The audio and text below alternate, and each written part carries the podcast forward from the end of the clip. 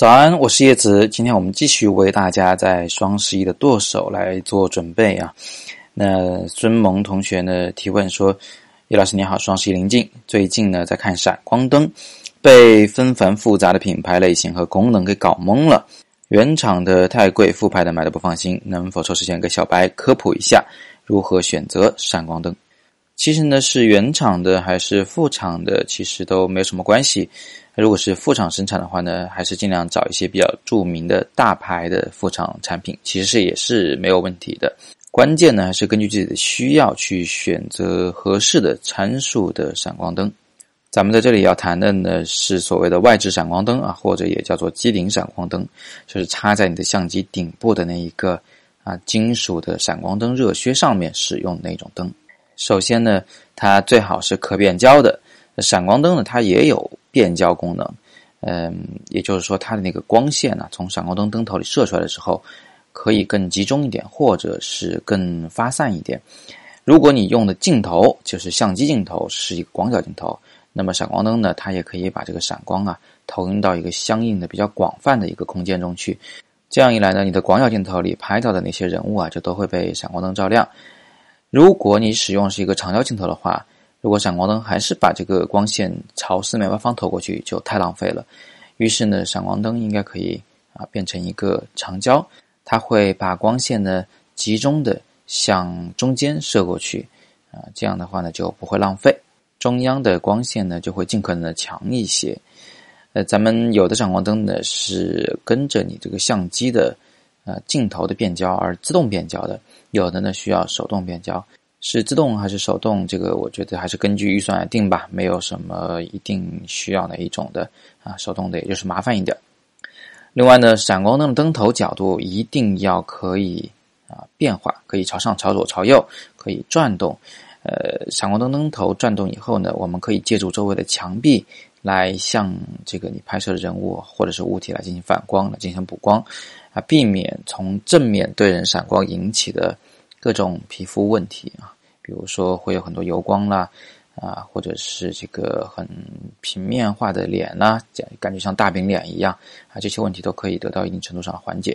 我们在室内拍照的时候，有时候还会对天花板闪光，然后由天花板反弹光线再射到对方的脸上，这样的话呢，像是天空的光也会更自然一些。接下来，TTL 功能也是必备的。那 TTL 是指呢，就是呃，through the lens 啊，就是说。你的这个闪光灯的光啊，被投映到对方的这个脸上以后，弹回来啊，通过镜头相机呢，时刻监测着你现在的闪光的强度啊，一旦觉得曝光合适了，把快门关闭。这是一个非常实用的功能，它让你的相机呢可以自动的去适应这个闪光灯的一个啊光照强度。这样一来呢，在闪光摄影师也就可以得到一个自动的曝光了哈，你会很省心的。接下来呢，闪光灯的功率最好是可调的啊，它有一个最大功率。这个最大功率呢，我们最后再去说它啊，因为它不是特别重要。但是呢，它的功率最好是可调的，可调成二分之一、四分之一或者八分之一。因为有时候我们不需要那么亮，那我们就可以把它关低一点。呃，你的闪光灯最好具有慢速同步闪光，这样我们可以在夜景中拍人物，一旦依然可以啊使用慢速快门来对背景进行曝光。也就是说呢。呃，慢速同步闪光功能可以让你在这个夜景中对人物进行补光时，既不耽误你把夜景拍亮，也不会把人物拍黑啊。它是兼顾这个慢速快门和同时可以进行闪光的，叫闪慢速同步闪光。这个我们在之前的早自习里面也介绍过。那么接下来的功能是有就更好，没有也没什么关系的。一呢是高步高速同步闪光，那它是指你在使用比较高的快门速度的时候。那闪光灯依然可以配合你进行闪光，但是呢，它可能只是只能用来补光了，因为它的光线强度已经被大幅的削减。那有可能你的闪光灯天生就能跟你的机身进行这个无线的同步，进行无线的引发闪光啊，叫引闪。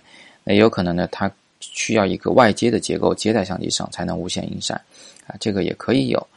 闪光灯的回电速度越快越好。呃，就是你每曝一次光啊，啪闪了一次光以后，那么它需要几毫秒啊，还是几秒，才能充好电，让你进行第二次闪光呢？这个速度越快的话，对你的抓拍就越有利。另外呢，有了闪光灯可以从里面抽出一个眼神光板啊，这样可以在眼睛里面营造一个小方块，亮亮的，这样可以提亮眼神。啊，最后再谈一下闪光指数的问题。闪光指数呢，呃，它有这么一个公式啊，就是你可以用它来判断一下你要多大的指数才够用。